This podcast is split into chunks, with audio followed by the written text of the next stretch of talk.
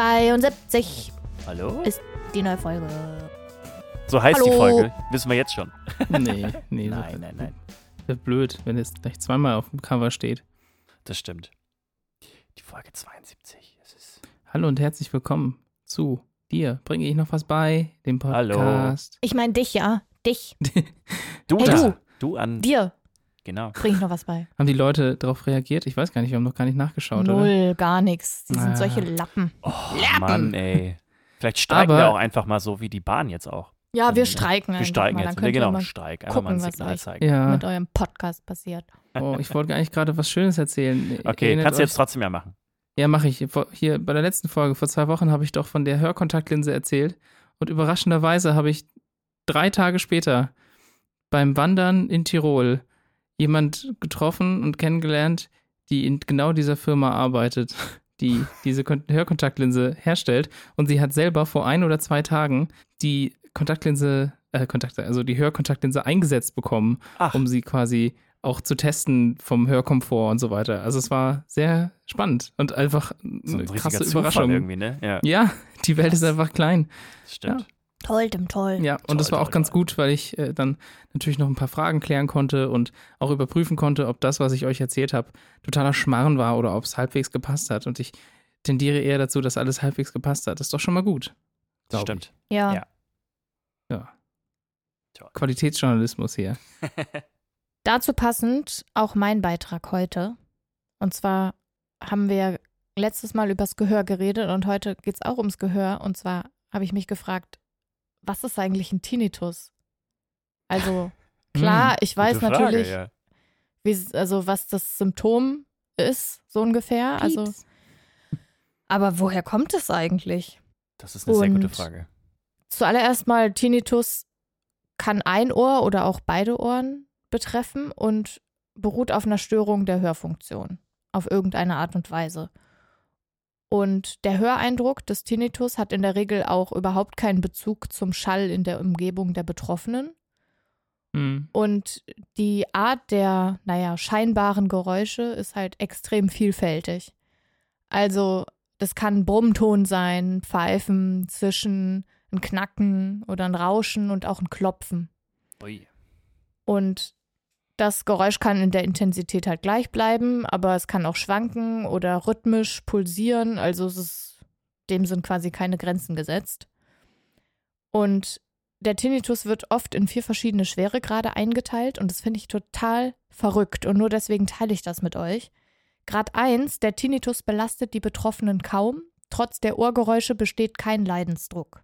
Es wird anscheinend also nach Leidensdruck eingeteilt. Grad 2, Betroffene kommen noch ohne größere negative Folgen mit ihrem Alltag zurecht. Der Tinnitus wird in bestimmten Situationen oder bei Stress jedoch als belastend erlebt. Grad 3, es bestehen dauerhafte Beeinträchtigungen der Lebensqualität sowie der beruflichen Leistungsfähigkeit. Super wichtig, ne? Störungen im emotionalen, körperlichen kognitiven Bereich sind zu erwarten. Und jetzt kommt das Beste, noch sind die betroffenen Personen arbeitsfähig. Ei, ei, Was ist denn das für eine Skala? Also hat das, Da das wird klingt wieder so, als ob das daran- irgendwie so ein Arzt oder so, ein- so ein Betriebsarzt, ob das die irgendwie gemacht Also haben. da oder wird. Mhm. wieder, also der einfach die, die Schwere einer Erkrankung anhand der Arbeitsfähigkeit, also des Wertes im Kapitalismus gemessen. Überlegt euch das mal. Grad 4, völlige Dekompensation, Betroffene sind beruflich wie privat schwer beeinträchtigt, Erwerbsunfähigkeit, Suizid. Hm. What? Ja. Das ist Alter. aber, okay, krass. So, also wo ich mir so denke, so, yo, alles klar, super gute Einteilung. Aber jetzt, der Tinnitus kann im Zusammenhang mit anderen Erkrankungen des Ohres oder der Hörbahn auftreten. Und dabei wird unterschieden zwischen dem subjektiven Tinnitus und dem viel selteneren objektiven Tinnitus. Der objektive Tinnitus beruht tatsächlich auf einer Schallquelle, die existiert. Und Das- zwar meist im Innenohr und das ist zum Beispiel ein rhythmisch pulsierendes Geräusch und das eine intrazerebrale, also im Gehirn befindliche, blutgefäßbedingte Ursache hat. Das heißt, es gibt irgendwie ein Blutgefäß im Gehirn, was nahe des Ohres liegt, was halt so ein klopfendes, pulsierendes Geräusch verursacht. Und das kann man auch im MRT tatsächlich dann sehen. Und das hat dann irgendwie was mit den Arterienwänden zu tun, die irgendwie nicht richtig Hm. so sind, wie sie sein sollen. Aber das ist halt extrem selten. Das ist aber spannend. Ich habe sowas, wenn ich schlafen möchte. Wenn ich mich aufs Ohr lege, dann höre ich die ganze Zeit das Pulsieren. Da habe ich mal drüber geredet mit einer, die, der ich ein Kissen, also die, in, einem, in einem Bettgeschäft wollte ich ein Kissen kaufen. Und dann habe ich dir das erzählt und ich hatte das Gefühl, dass die, dass ich der einzige Mensch auf der Welt bin, der das hat. Vielleicht hast du einen objektiven Tinnitus. Hm. Aber dann hättest du es wahrscheinlich auch in anderen Situationen im Ja. Leben. Vielleicht hab drücke das ich ab- dann aber nur beim auf der Seite Ja. schlafen, das so ein bisschen. Da muss ich jetzt drüber nachdenken. Gott, oh Gott, dieser Podcast, der stellt mich vor ganz neue Herausforderungen. Dieses Pulsieren kenne ich aber auch. Also ich, es ist dann weniger, dass ich es höre, aber ich, ich, ich merke das manchmal so, als ob das einfach so, so ein Druckgefühl ist, was ständig, also einfach so pulsiert. Aber ich, gefühlt höre ich dann nicht so viel. ich aber höre das vielleicht ist richtig. Es, ach so, okay. Also, also das Einzige, was ich tatsächlich in die Richtung kenne, ist, wenn ich in die Sonne gucke, dass es dann in meinem Ohr flattert. Und ich habe keine Was? Ahnung, woher das Okay. kommt. Ja, das ist wirklich, und das ist richtig unangenehm. Das ist super laut und es ist so halt so, als würde, Äh. würden so Flügel in meinem Ohr so flattern, als würde das Trommelfell oder? flottern oder so. Richtig weird. Naja, egal. Okay. Anyways. Okay. Wenn uns da jemand zuhört, irgendwie Spezialistin Flattern. oder Spezialist für so kaputte Köpfe, ne? einfach mal Bescheid sagen, erst eine iTunes-Bewertung da lassen und dann, und dann kurz melden. Ja. So, das war der objektive Tuni Tunitus. Tinnitus. Und der ist nur für Betroffene selbst wahrnehmbar und lässt sich akustisch nicht messen. Da halt nicht auf Schallwellen beruht, sondern eben auf einer fehlgesteuerten Nervenaktivität in irgendeinem auditorischen Teil des Gehirns. Zumindest ist es das, was man mittlerweile annimmt. Es lassen sich auch abweichende Gehirnaktivitäten mit bildgebenden Verfahren darstellen. Das wird aber in der Regel halt nur für Forschungszwecke gemacht und wird eben nicht zur Unterstützung von Diagnosen verwendet. Und der subjektive Tinnitus entsteht möglicherweise durch so Sachen wie ein Schalltrauma, ein Hörsturz, irgendwie ein Knalltrauma, also wenn was super laut war, Tauchunfälle, ne, wo irgendwie Mhm. über Unterdruck, was auch immer, Tumore am Hörnerv, irgendwelche Entzündungen, Antibiose, die sich auf den Gehirnnerv auswirkt, was auch immer. Und deshalb dachte man auch lange, dass der subjektive Tinnitus im Innenohr entsteht. Das stimmt aber nicht, weil der Tinnitus nach Durchtrennung des Hörnervs in der Regel fortbesteht. Oh. ah, oh, das heißt, ziemlich wenn du halt Beweis nicht, eigentlich, ne? genau, äh, wenn du eigentlich nichts mehr hören dürftest, hörst du den Tinnitus trotzdem noch. Mhm. In Anführungsstrichen hörst du den halt, ne? Mhm. Und mit Hilfe von eben diesen bildgebenden Verfahren konnte halt gezeigt werden, dass bei Menschen mit Tinnitus die neuronale Aktivität in verschiedenen Gehirnarealen verändert ist. Und es wird halt angenommen, dass der Tinnitus, wenn er eine Folge von einer Hörstörung ist, also sowas wie ein Schalltrauma oder was auch immer, in ähnlicher Weise entsteht wie eine Phantomwahrnehmung oder ein Phantomschmerz. Das heißt, auch durch wiederholte bewusste Beachtung wird der Tinnitus in der Regel verstärkt. Und zwar durch nervliche Lernprozesse. Und in dieser Beziehung verhält sich der Tinnitus halt eben ähnlich auch wie Schmerz. Man hat ja auch ein Schmerzgedächtnis. Hm. Und deswegen sagt man, da greife ich jetzt schon mal ein bisschen vor, für die Therapie des Tinnitus, die extrem schwierig ist, wird den Betroffenen geraten, sich möglichst nicht auf dieses Geräusch zu konzentrieren. Super. Ja, Ja, ja, okay. aber sich akustisch halt anders abzulenken, Mhm. zum Beispiel durch Musik oder was auch Hörbücher, immer, auch beim was, ja. Einschlafen und so, weil je länger du dich quasi darauf konzentrierst und je mehr du dich mit diesem Geräusch beschäftigst, desto eher, naja, manifestiert sich das quasi Ja. auch. Akustischer und auch anderweitiger Stress, also das kann alles sein, Stress im Job, Familie, was auch immer, erhöht halt das Risiko für die Auslösung von Tinnitus.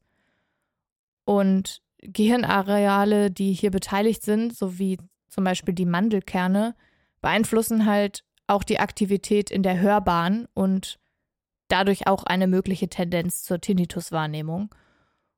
Und die Studien zeigen auch, dass bei Betroffenen die Nervenzellen an nahezu allen Stationen der Hörbahn aktiver sind als bei Menschen ohne Tinnitus. Das heißt, die Neuronen von diesen Leuten, naja, reagieren oder feuern öfter spontan und reagieren auch empfindlicher auf äußere Reize. Hm. Das ist quasi so eine Art Grundaktivität, die immer da ist, die vielleicht dann auch Genau. ja, erklärt, warum das so ein Fiepsen vielleicht ist. So ein Ja, aber es ist halt, ich weiß halt nicht genau, was die Hörbahn ist. Das habe ich nicht so genau verstanden. Aber wenn damit halt der Hörnerv auch inkludiert ist, Mhm. Würde das ja wieder dem entsprechen, dass wenn man den durchtrennt, dass dann der Tinnitus halt immer noch vorhanden ist. Also es ist halt irgendwie tatsächlich eine nervliche Aktivität im Gehirn, in verschiedenen Gehirnteilen ja anscheinend auch. Das heißt, Mhm. es gibt wahrscheinlich auch wirklich möglicherweise mehrere Ursachen für den Tinnitus. Mhm.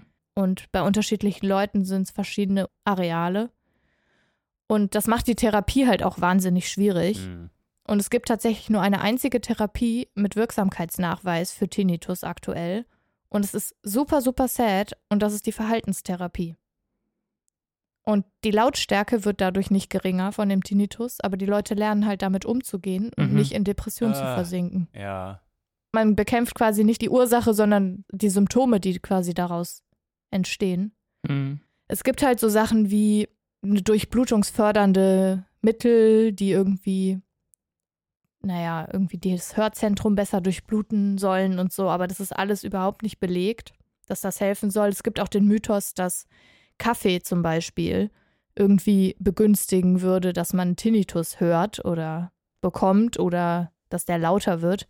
Das ist alles nicht nachweisbar Mhm. genauso wie andere Lebensmittel. Und es wird halt allen tatsächlich nur geraten, möglichst schnell, wenn sich sowas entwickelt, irgendwie seinen Frieden damit zu schließen, weil du wirst den wahrscheinlich nicht mehr los.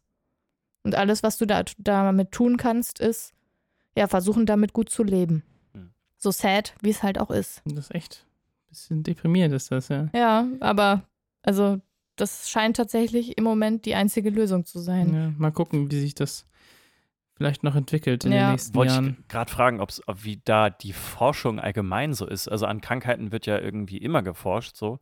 Vielleicht gibt es ja auch, also so eine, weiß ich nicht, ja noch irgendwie so eine, so eine äh, Ohrkontaktlinse äh, für Leute mit Tinnitus, dass das in irgendeiner Form das irgendwie Ja. anders, anders lösen könnte, als dass man einfach nur damit lernt, umzugehen. Weil das, glaube ich, sehr unbefriedigend ist für die Leute, die, ja, die, die damit konfrontiert sind, so ein bisschen. Natürlich. Also ich habe das Gefühl, dass die Forschung tatsächlich nicht so super viel ist dazu. Also Mhm.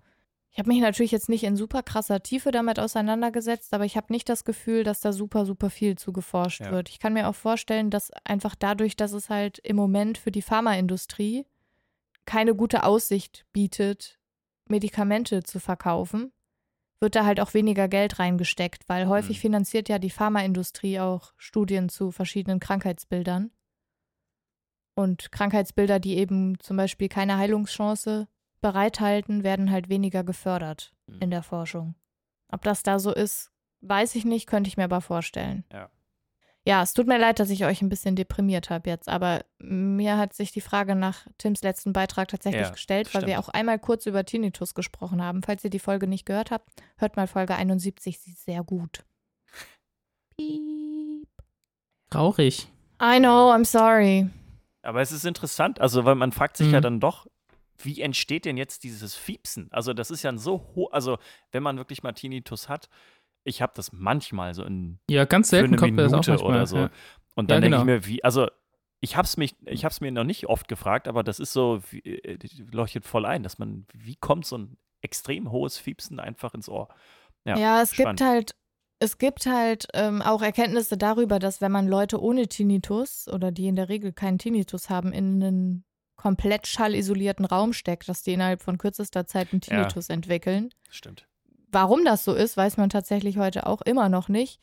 Die Vermutung ist aber, dass diese Leute latent einfach immer einen Tinnitus haben, den sie halt einfach nicht wahrnehmen, solange es halt Ja. Außengeräusche gibt. Vielleicht ist das auch so ein Quasi bisschen Stufe wie, 1. ja, Ja, also so super leise halt. Also ich kenne das auch.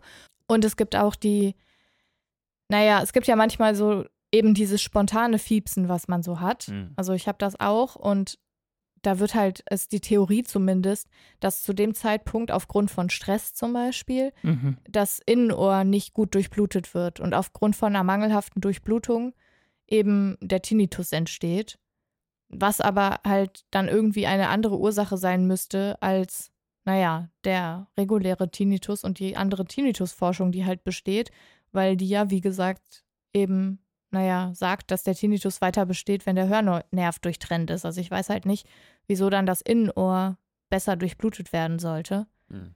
Und ja, die medikamentöse Behandlung eben mit durchblutungsfördernden Mitteln ist ja auch eben nicht effektiv und der, die Wirksamkeit ist nicht nachgewiesen. Also es ist alles sehr schwammig und Hm. bisschen schwierig. Aber ja, ich habe das auch manchmal, aber dann ist es auch wieder weg, zum Glück. Ja. Aber jedes Mal, wenn es auftaucht, denke ich mir so, boah, wenn das bleiben würde, bitte nicht.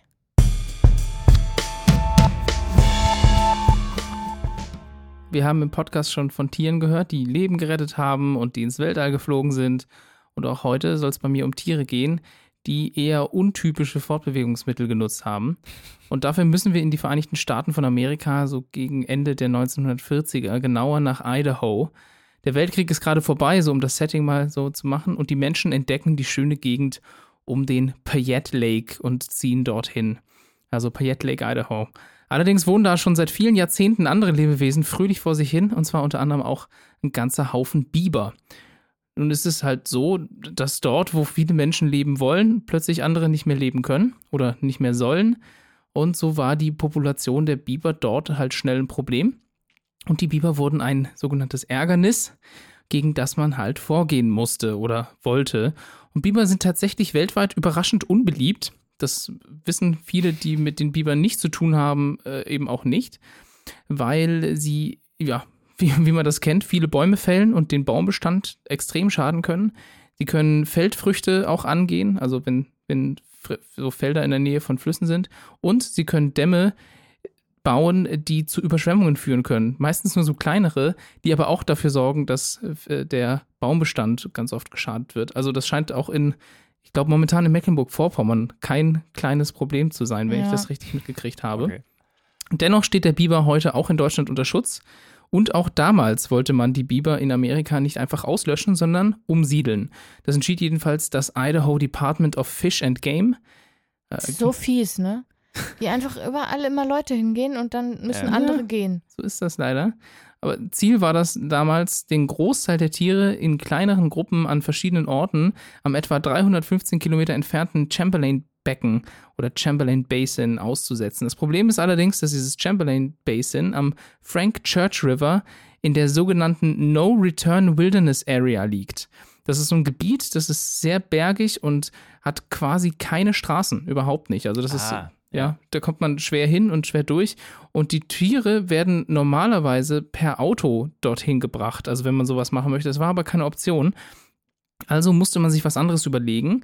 Und das Ganze ist in einem Bericht aus der Zeit sehr genau beschrieben. Und wir sind natürlich sehr dankbar, dass es diesen Bericht gibt. Und der erzählt unter anderem, dass eigentlich geplant war, die Biber also zu fangen und per Pferd oder Esel zu transportieren. Allerdings klappte da so einiges nicht, denn Biber sind unfassbar empfindlich. Äh, Die halten die direkte Sonne zum Beispiel nicht aus. Die müssen ständig gekühlt und feucht gehalten werden, wenn es auf längere Reisen geht. Ja. Und die langen Reisen machen die Biber total aggressiv und sie hören auf zu essen. Das heißt also, dass wenn man das probiert hat und gemacht hat, dass man dadurch die Biber eher verloren hat, als dass man ihnen geholfen hat. Mhm. Und dazu kommt, dass die Pferde und die Esel unter anderem, laut diesem Bericht zufolge, ängstlich und schreckhaft bei dem Geruch der Biber wurden. Also das war wohl beidseitig ungewollt, dass das passiert.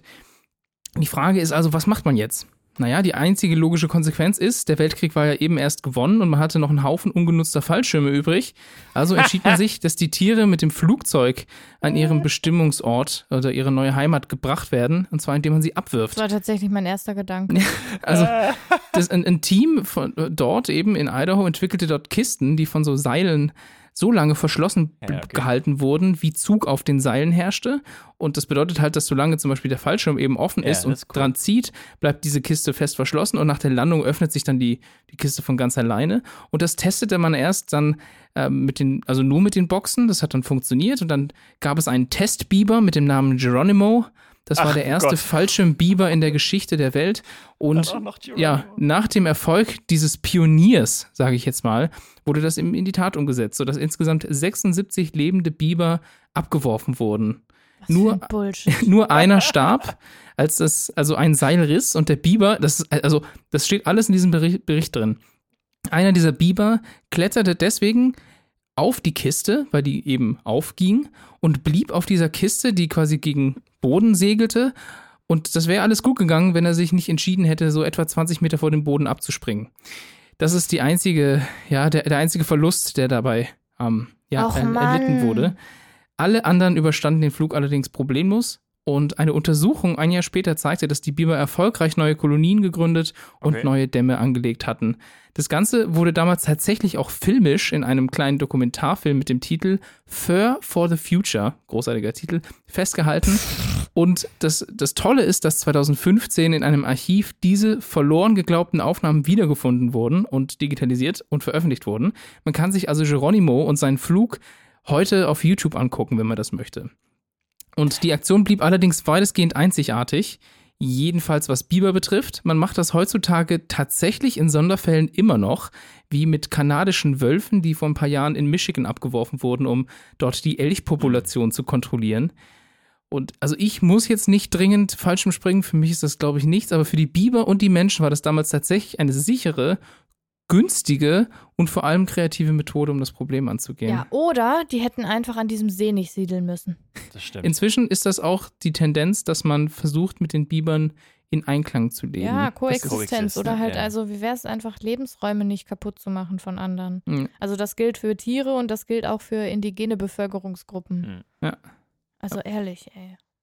Ja, aber also damals war es auf jeden Fall was, was den Bibern nicht geschadet hat, bis auf dem einen natürlich. Und ähm, ich Naja, hatte- und die, die vorher auf dem Pferd und auf dem Esel verreckt Ja, sind. das stimmt. ja. Ich stelle mir das auch so richtig vor, wie so ein Biber dann so Bauchschmerzen kriegt und Nee, ich habe mir Mhm. eher vorgestellt, als du von dem Fallschirm erzählt hast, wie einfach original jeder Biber einen eigenen Fallschirm bekommt und den so an, übergeschultert bekommt und dann Ja, mit so einer- mit so einer Tasche so hinten? raus, Ja. fliegen die so raus und der Schwanz flattert so ja, und dann haben die auch so, so Fliegerbrillen, weißt du? So, genau. Ja.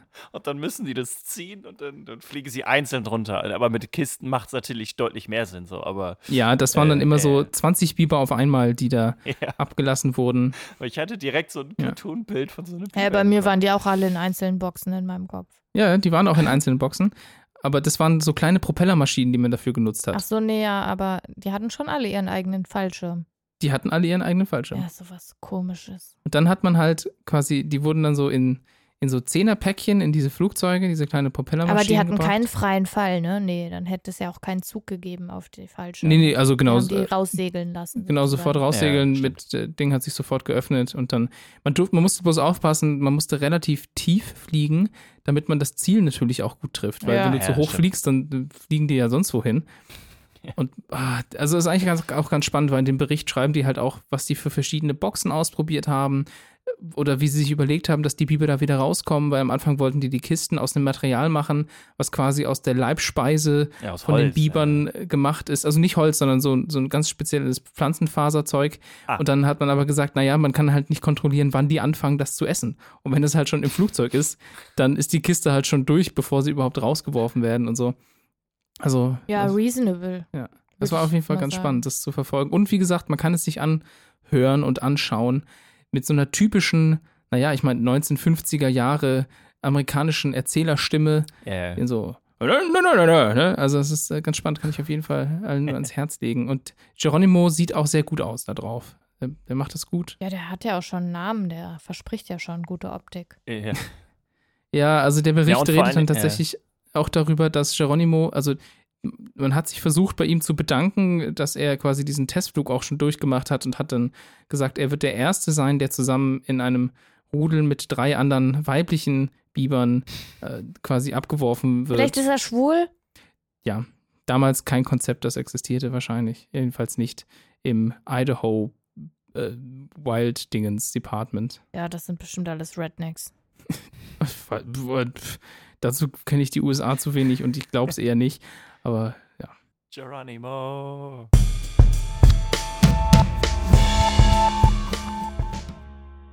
Normalerweise wurde Eisen bzw. Eisenerz ja durch Bergbau gewonnen. Also auch so in der Eisenzeit wurde das ja dann immer gerne irgendwie aus dem, aus dem Boden geholt, eingeschmolzen, äh, geschmiedet und dann als Werkzeug oder als Waffe genutzt. Es gab allerdings manchmal die Situation, da kam man nicht wirklich unter die Erde und konnte Eisen oder Eisenerz abtragen. Zum Beispiel auf Grönland, da ist es sehr schwer, wenn man halt dann so eine Eisdecke hat und die Ecken, wo es halt wirklich nicht eisbedeckt ist, da hat man dann einfach auch sehr, ja, hartes Gestein und die Menschen dort hatten halt auch damals noch nicht die richtigen Mittel dafür. Dennoch konnten die Inuit im nördlichen Grönland Eisen nutzen. Und zwar durch einen Meteoroiden. Oh. Ja, der ist vor 10.000 Jahren über der Erde zerbrochen und hat sich über Grönland verteilt. Der Meteoroid wird heute Cape York Meteoroid genannt, benannt nach dem Fundort Cape York, der sich auf dem 78. Grad nördliche Breite befindet, also verdammt weit im Norden. Also Grönland ist ja, ja, ja quasi der, ist ja die größte Insel der Welt und ja, 78 Grad nördliche Breite ist halt wirklich, wirklich sehr weit nördlich. Genau, und der Meteorit besteht aus 91% Eisen, 7,58% Nickel und auch aus kleinen Teilen Gallium, Germanium und Iridium. Und die einzelnen Teile dieses Meteoroiden, der halt in einer gewissen Höhe einfach ja explodiert ist, die wiegen insgesamt 58 Tonnen. Und laut einer Inuit-Legende wurde eine Frau mit ihrem Hund und ihrem Zelt von einem bösen Geist vom Himmel geworfen daher gibt sich auch so ein bisschen die Einteilung der einzelnen Fragmente, die halt unterschiedliche Größen haben. Das Zelt, das größte Fragment, wog 30 Tonnen, die Frau 3 Tonnen und der Hund 400 Kilo. Jetzt merkt man, dass da ein bisschen was fehlt. Man hat nämlich erst später herausgefunden, dass es halt in Grönland verteilt noch weitere Fragmente gibt. So, und das Spannende, durch diesen Meteoroiden wurde für die Inuit die Eisenzeit eingeläutet. Die Inuit hatten nämlich bis zu diesem Zeitpunkt wo sie quasi dann diese einzelnen Meteoritenteile gefunden haben, keinen Zugang zu Eisen. Diese Dorset-Kultur, die in dem Zeitraum von 500 vor Christus bis 1000 nach Christus gelebt hat, das war quasi die erste Kultur der Inuit, die diesen Meteoriten ja dann herausgefunden haben oder gefunden haben. Und dass dieser Meteorit für diese Menschen damals so wichtig und heilig war, hatte dann auch zur Folge, dass einfach in der unmittelbaren Umgebung von diesen Fragmenten gesiedelt wurde, dauerhaft damit sie halt ja immer Zugang zu Eisen hatten, um Waffen und Werkzeuge zu bauen. Die Fragmente von diesen Meteoriten wurden 1818 war es, glaube ich, ja, von AmerikanerInnen und von EuropäerInnen ja entdeckt und gefunden und da wurden halt dann die ersten Fotos von gemacht und da hat man dann auch das erste Mal in Gesprächen versucht hat, mit den Inuits herauszufinden, was das jetzt für die für eine Bedeutung hatte und ja, wie sie halt damit umgegangen sind. Und da hat man halt erfahren, dass sie halt wirklich da einzelne Teile aus diesen Meteoritenfragmenten herausschlagen mussten mit einzelnen Steinen, um dann die Teile, die dann da heraussprangen, die musste man dann noch wieder kleiner hacken. Also es gab einfach keine Schmiedekunst, die die Inuite anwenden mhm. konnten und die mussten halt wirklich mit sehr rudimentären Mitteln da ja einzelne Speerspitzen zum Beispiel herausschlagen, äh, ja oder halt äh, kleine Messer, die man halt dann genutzt hat, indem man das zum Beispiel mit äh, Knochen zusammengebunden hat. Äh, weil auch Bäume oder Äste und so gab es halt in denen, oder gibt es halt jetzt immer noch in dieser Region gar nicht. Und deswegen, weil dieser Meteorit genau dort explodiert ist und diese Fragmente dort zu finden waren, gibt es überhaupt in dieser Region Inuits, die da gelebt haben. Ich finde ein ganz erstaunliches Konzept, dass irgendwie Dinge, die auf der Erde nicht per se erstmal nicht existieren und nicht in, diesen, nicht in dieser Region, halt dafür sorgen, dass es erstmal eine Modernisierung überhaupt gab. Und dann dachte ich mir so, mhm. wie krass das wäre, wenn wir jetzt irgendwie einen ähnlichen Meteoriten irgendwie äh, entdecken, der weiß was ich, irgendwie ein super leitfähiges Material irgendwie hätte oder so. Und dann mhm. würden wir herausfinden und erforschen können, was man damit alles so machen könnte. Ja. Und ja, so muss es den Inuits damals gegangen sein. Und ja, natürlich hat man sich damals noch dann ja eine Geschichte dazu überlegt und dann war die Geschichte sozusagen für die Inuit und der Eisenzeit für die Inuits dann halt rund. Ja. Das ist schon spannend. Da kommt einfach was auf den Boden und also ich überlege einfach, dieser Prozess muss so spannend sein, dass ja. da, da liegt dann plötzlich was und du fängst an, zu überlegen, was kann ich damit machen.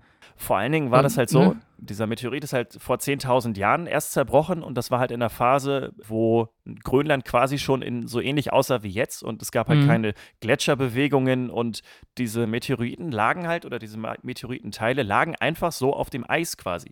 Also klar, gab es dann Schneefall und hat sich Eis dann auch mhm. wieder so ein bisschen gebildet, aber durch diese äh, Gletscherverschiebung hat sich ja in, in Nordeuropa ja zum Beispiel auch ganz viel ja, Geologisches ja auch entwickelt und deswegen finden wir Meteoriten jetzt ja auch eher selten einfach irgendwo auf dem Feld liegen, sondern ja. die sind dann meistens irgendwie im Untergrund so. Aber in dem Fall war es mhm. halt wirklich so, dass diese Meteoritenteile wirklich einfach dann sichtbar da sozusagen lagen und dann entdeckt wurden. Halt sehr spät oder ja, späther sozusagen, äh, einfach weil da wirklich es eigentlich eine sehr gefährliche Region ist, um überhaupt da zu leben. So. Aber die Inuits haben sich halt ja, da wohlgefühlt und wissen, wie man da überleben kann. So. Und da hat der Meteorit halt wirklich sehr geholfen. Crazy. Ja, schon abgefahren.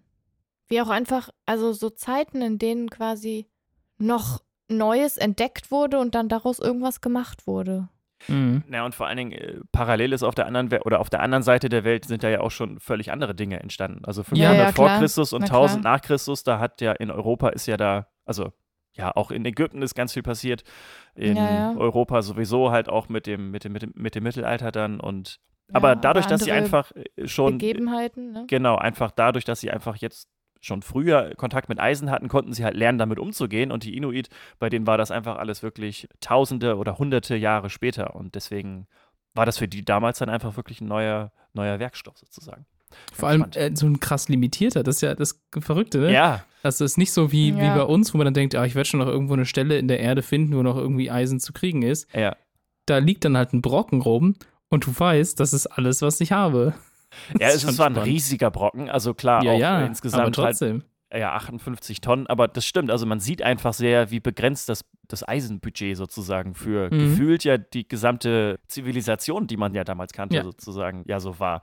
Und vielleicht wäre das auch was, was den Menschen irgendwie, eigentlich müsste der Mensch so ein bisschen angezeigt bekommen, wie viel CO2 er in die Luft blasen darf, so als riesiger Ja. Ballon. Und man sieht einfach, wie der wirklich von Jahr zu Jahr immer kleiner wird, damit es einfach vielleicht so ein bisschen visualisiert wird. So. Vielleicht wird das helfen. Ja. Nee. Ich wage es Ich glaub, leider zu bezweifeln. Ich weiß es nicht. Sehr pessimistisch seit dem Wir letzten gehen vor die Hunde. Ja. IPCC-Bericht. Wir sollten nicht jedes Thema so, so traurig beenden. Scheiße. Vielleicht. Das ist, ist eine, eine Ja, schwierige Folge. stimmt. Aber es sind auch schwierige Zeiten. Hanna. Ha, ha, ha. Hannas Hass Beitrag. Wisst ihr, was ich auch richtig schwierig finde? Egoismus. Ja. Zumindest so Egoismus, der so der Gemeinschaft schadet. Also ich meine, Egoismus, ohne Egoismus überleben wir ja erstmal nicht, ne? Und es ist schon irgendwie ganz wichtig, dass wir uns erstmal um uns selbst kümmern, um uns dann auch um andere zu kümmern. Da hatten wir doch letzte Folge auch wieder dieses Flugzeugbeispiel. Erstmal versorgt Ja, man sich genau. selbst mit Sauerstoff und dann die Leute um, um sich herum. Alles kein Thema. Aber manchmal gibt es so Leute, die sabotieren einfach eine komplette Gemeinschaft aufgrund von Egoismus. Und das geht mir so hart auf den Keks. Zum Beispiel, man schafft so einen Gemeinschaftsraum für die Öffentlichkeit und man stellt da eine Kaffeemaschine rein. Und alle, die da hinkommen, können sich kostenlos Kaffee machen. Und es gibt 20, 30, 100, 200 Leute, die da ihren Kaffee machen, sich daran freuen. Und dann gibt es eine Person, die kommt dahin und denkt sich so, die Maschine nehme ich für mich mit. Aus purem Egoismus. Und dann ist die Maschine weg. Ja, Und alle Leute drumherum sind so, äh, okay. Und es gibt natürlich Gründe für Diebstähle zum Beispiel. Und es gibt auch Gründe, die sind im Klassismus gelegen, also Armut und so weiter. Aber es gibt auch einfach Leute, die haben eine Kaffeemaschine zu Hause und denken sich so, "Oh, eine zweite würde ich auch noch nehmen oder die stelle ich mir ins Büro. Und dann nehmen die die mit. Und das ist ja nur ein Beispiel. Und ich komme da jetzt gerade drauf, weil wir in unserer Community, im, in unserem Gaming, was wir haben, auch so Pfeifen haben. So unnötig. So, da, da wird überhaupt nicht mitgedacht für die Gemeinschaft drumherum. Und das nervt. Ich glaube, das Ganze hat tatsächlich auch einen, einen hochoffiziellen Namen. Da gibt es ein, wie heißt das, Fallacy of Common Goods oder sowas. Ja. dass eben die Tendenz bei Sachen, die all- allen oder der Öffentlichkeit zur Verfügung steht, ist, dass das kaputt gemacht wird oder falsch Ja, ausgenutzt genau. oder ausgeraubt wird. Und das ist ein, ein sehr lang schon beobachtetes Phänomen, ja. Ja, und es Das ist ist so, trotzdem scheiße. Das ist Ja. total bescheuert. Also Ja. wirklich total, weil es wirklich einfach nur einer einzigen Person was bringt. Ja. Und das ist so egoistisch und so egozentrisch auch, dass ich es einfach nicht nachvollziehen kann. Und ich denke mir halt, wenn ich ein unabgeschlossenes Fahrrad sehe, dann denke ich mir halt, sollte ich da vielleicht ein Schloss dran machen mit meiner Telefonnummer, damit die Person, der das Fahrrad gehört, irgendwie ne, Ja. mich anrufen kann, damit das Fahrrad nicht geklaut wird, da denke ich doch nicht darüber nach, ob ich dieses Fahrrad mitnehme. Ich bin nicht, also keine ja, ich glaub, Ahnung. Solche Menschen haben einfach einen komplett anderen moralischen Kompass. Also, äh, also sie haben, vielleicht, vielleicht haben sie einen, aber der zeigt halt nicht nach Norden, sondern irgendwie na, nach Westen oder so. Nee, ich glaube, die glaub- Leute wissen, dass das falsch ist und machen es trotzdem. Das meine ich mit diesem Kompass. Also, dass sie quasi Dinge tun, die eigentlich ja ob- objektiv betrachtet, also Diebstahl oder alle, ja, viele Taten, die man ja sonst so nicht machen sollte, machen ja trotzdem Leute aus irgendwelchen Gründen, äh, wo man nicht genau weiß, woran, wieso sie das machen. Also man müsste den Typen Ja. wahrscheinlich mal fragen mit der Kaffeemaschine oder wa warum sie das einfach gemacht haben. Und wenn die nicht wissen, oh, weiß ich nicht, ist, ist mir doch egal, was ihr darüber denkt, dann, dann ist das so, ja. Ja, also ich meine, viele Straftaten sind ohnehin irgendwie, also egoistische Taten. Ja. Ne? Mhm. Also auch Mord und Totschlag ist ganz häufig Egoismus. Also ob da jetzt irgendwelche niederen Beweggründe wegen wie Habgier oder so dahinter stehen. Aber super viel ist tatsächlich einfach im Kapitalismus verankert. Das muss man halt auch wieder sagen. Ne? Ja, ja. Also diese ganzen Vermögensdelikte und auch äh, so, so viel wie getötet wird aufgrund von Vermögen. Ja, oder äh, also auch die Ausbeutung der Natur. Ja, genau, ja, ein ja. kapitalistisches Problem. Genau, und das ist halt, das ist echt so abgefahren, aber trotzdem finde ich, hat da irgendwie, haben alle irgendwie eine eigene Verantwortlichkeit, der Gemeinschaft nicht zu schaden. Und ich denke mir halt so, selbst wenn du davon irgendwie, also das ist wieder so ein, auch wieder so ein Privilegiending. So, du brauchst das, du brauchst doch nicht noch ein Privileg mehr, indem du diese Kaffeemaschine hast. Lass doch einfach allen die Gleichberechtigung, diese Kaffeemaschine nutzen zu können. So, das ist so Ja. absurd. Es geht in meinen Kopf überhaupt nicht rein. Ich ja, verstehe es Ist nicht. schwierig, ne? Ja, also es ist wirklich sehr schwer nachvollziehbar für mich. Ich denke mir so, hä? Wie kommst du denn jetzt auf den Schwachsinn? Ich bin auch immer total entsetzt, wenn sowas passiert, weil ich einfach damit nicht rechne, weil das nicht in meinen moralischen Ja, Kompass genau. passt. Ja. Also mich erschrickt das richtig. Mhm. Und dann denke ich mir so, ja, eigentlich hätte es klar sein müssen, aber ich vertraue dann trotzdem darauf, dass die Leute nicht total bescheuert sind. Ja. Ja, so ein bisschen Trolling ist ja auch so eine Sache in Ja. die Richtung, Voll. wo, wo das irgendwie wichtig ist. Ja. Und Vandalismus, ne? Auch Ja, halt, ja, hast du ja genau. auch schon gesagt. Also, ja. Vandalismus ist tatsächlich noch was, was mich noch mehr wütend macht, gefühlt. Also Dinge bewusst auch kaputt zu machen. Also ich meine, wenn man jetzt eine Kaffeemaschine klaut und die meinetwegen verkauft, dann denkt man sich, okay, der Mensch will sich halt bereichern. Das ist ja was, was Ja. für einen was mehr macht. Aber Vandalismus ist ja nicht mal das Genau, bloße einfach Nehmen, sondern einfach das gemacht. Zerstören, das, das, Ja. also dadurch kannst du das Ding nicht mehr nutzen. Keiner kann es Du mehr nutzen. entreicherst Gen- quasi alle Ja, anderen. komplett Ja. alle, jeden. Also das ist so, da, da Ja. reg ich mich irgendwie noch mehr auf, weil das ist so ja, das bringt Vandalismus einfach ist auch völlig einfach gar keinem was. So. unnachvollziehbar. Das ist, das ist so krass. Das ist auch ein, ein Thema, das wurde mir in Magdeburg so richtig bewusst. Wie, Ich habe auch äh, sofort an Magdeburg gedacht, als also, bei Vandalismus weil sofort. gefühlt jede Nacht Ja, irgendeine, irgendeine, äh, an irgendeiner Bus- oder Bahnstation Ja. irgendeine Scheibe kaputt gemacht wurde. Ja. Oder halt Ein Flaschen. Mülleimer umgetreten Genau. oder- Äh, ach, stimmt, unsere Mülltonnen, die im, im Hinterhof immer gebrannt haben. ja, Also, Ja, also ich glaube, das passiert in Ja. jeder größeren Stadt irgendwie und Ja. äh, wahrscheinlich zentriert oder ist es einfach hier sehr zentral alles und deswegen kriegt man das vielleicht eher mit. Aber ich würde mal behaupten, Ja. das gibt es in jeder Stadt Vandalismus so. Äh, aber ich musste Ja. gerade auch irgendwie, ähm, ja, auch. ich meine, wir haben da halt einfach auch an so einem Punkt gelebt und, und auch und einige Zeit Jahre dort gelebt. Genau, deswegen ja, hat man das dort bestimmt einfach sehr geballt mitbekommen. Das war jetzt kein, war jetzt kein Dissversuch, es hat, war bloß die Erinnerung, die wieder hochkam an Ja. all die schönen Momente, wenn man sich dann überlegt, wie kommt jemand auf die Idee, eine Mülltonne anzuzünden? Und Ja. zwar jede Woche erneut. Oh ja oder Mann, wie ey. kommt jemand da, dazu, einfach ein Fahrrad in, einen S-Form, in eine S-Form zu treten Mhm. und nicht mal einen Ja. Vorderreifen mitzunehmen? Genau, also nicht zu klauen, das ist ja ein Ja. anderes Problem, sondern So kaputt zu machen. Dann denke ich mir auch so, Treten, der, der muss da halt wohin, so, okay, und ist dann Ja. besoffen und das soll keine Entschuldigung sein, aber wie gesagt, da gibt es dann wieder einen Nutzen, summa summarum, Ja, für ja, ja. diese Person. Aber bei Vandalismus halt nicht.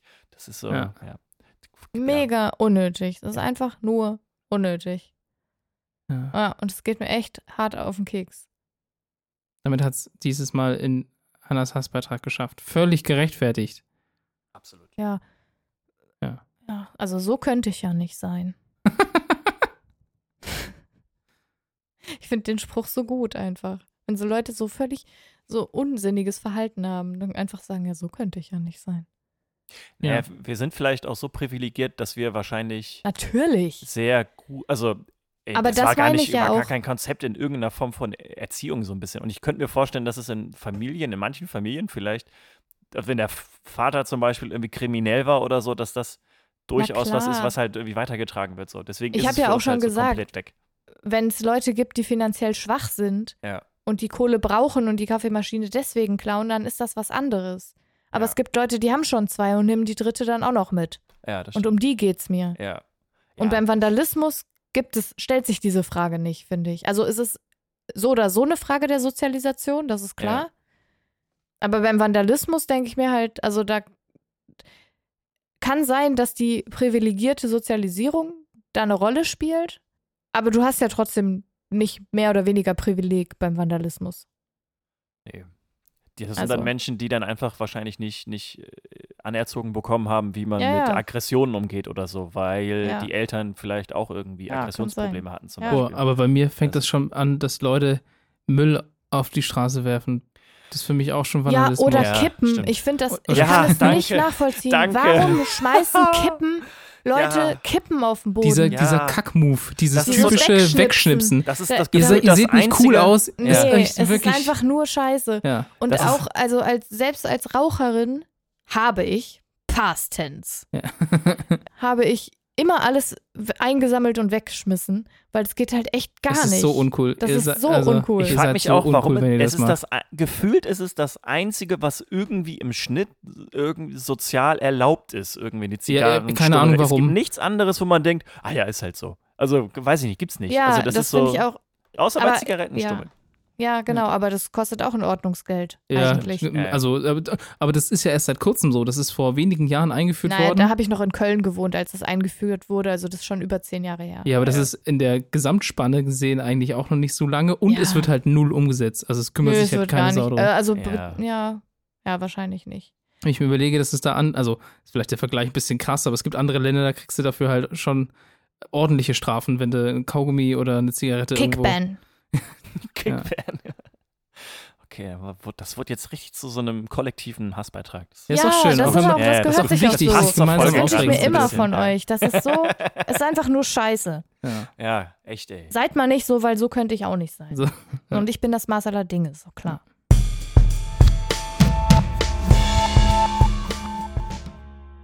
Das sind Biber und Tina auf Eisen und Vandalina. Bäumen. So nenne ich meine Tochter, Van- Vandalina. Vandalina. Vandalina. ja. Das, Vandalina von den Eisen. Boah, das ist aber ein guter Rust-RP-Name. Vandalina? Vandalina. Ja, die ganze Zeit aggressive Sachen kaputt machen. Leute äh, einfach schlagen, kaputt machen, genau. Sachen kaputt machen, dann melde ich Crime RP an und mache alles kaputt. Ja, das ist eine wahnsinnig gute Idee. Mensch, Mensch, da hatten wir heute aber auch ein paar, paar Downer-Themen und ein paar Aufreger Bumpy, mit dabei. Bumpy Ride war das, ja, stimmt. muss Was, Grumpy Riot? Nein, Grumpy Riot? Grumpy Riot ist auch ein guter Name für einen Charakter. nein, Bumpy Ride. Also, äh, Ah, ja. ich habe mich schon, okay. Und als nächstes habe ich Bambi Riot verstanden. Das ist auch Bambi ein guter Riot. Bandname für so eine Punkband. Bambi Riot. ja, Das ist eigentlich auch nicht schlecht. okay. Mensch, Nee, so viel Kreativität, die aus, aus dieser äh, aus dieser Riot rauskommt hier, als aus der Folge. Vandalina war das, ne? Wand, genau, Vandalina. Ja, das war aber auch schon unsere Folge. Genau. Biber und Tina. Und das war Folge 72. Von dir bringe ich noch was bei. Yes. Und beim nächsten Mal erfahrt ihr, Anderes Was Spannendes. also mit diesem Cliffhanger, bis zum nächsten Mal. Schön, dass ihr da wart. Schreibt Ja, uns eine Bewertung auf Google. Auf Google auch noch. Äh, nee. Besser nicht. Doch, geht auch. Wir haben wir sind auch auf Google Geht das? Podcast. Ah, Mal gucken, Ja, ob das geht. Naja. Aber schön, dass ihr wieder eingeschaltet habt. Hat mich auf jeden Fall gefreut. Ja. Und wir hören uns dann beim nächsten Mal. Tschüss, Bis Hanna. dann. Tschüss, Tschüss, Tim. Dirk. Tschüss, Tschüss, Anna. Dirk. Adieu, le bleu. Tschüss. Ciao, Kakao. Ciao. Ja, äh, bis bald, Rian. Bis Denver. Äh, Was, bis Denver? Ja. Ah, nicht schlecht. San Äh, Francisco. Äh, Düsseldorf.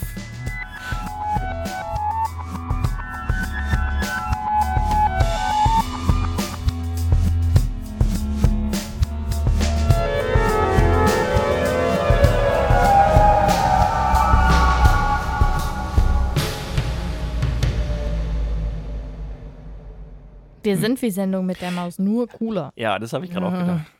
Hey? Tim ist gar nicht so groß. Das, Hey, Tim ist auch nicht so groß. nee, doch, du It's, bist, du it's bist not always about you, okay? Aber, aber, aber, ich penn's. Das du passt bist zu meinem Hausbeitrag. Kann ich den vorziehen? das passt Nein. Tim. Okay. Eins DIN A4-Seite? Pariasses. Geronimo.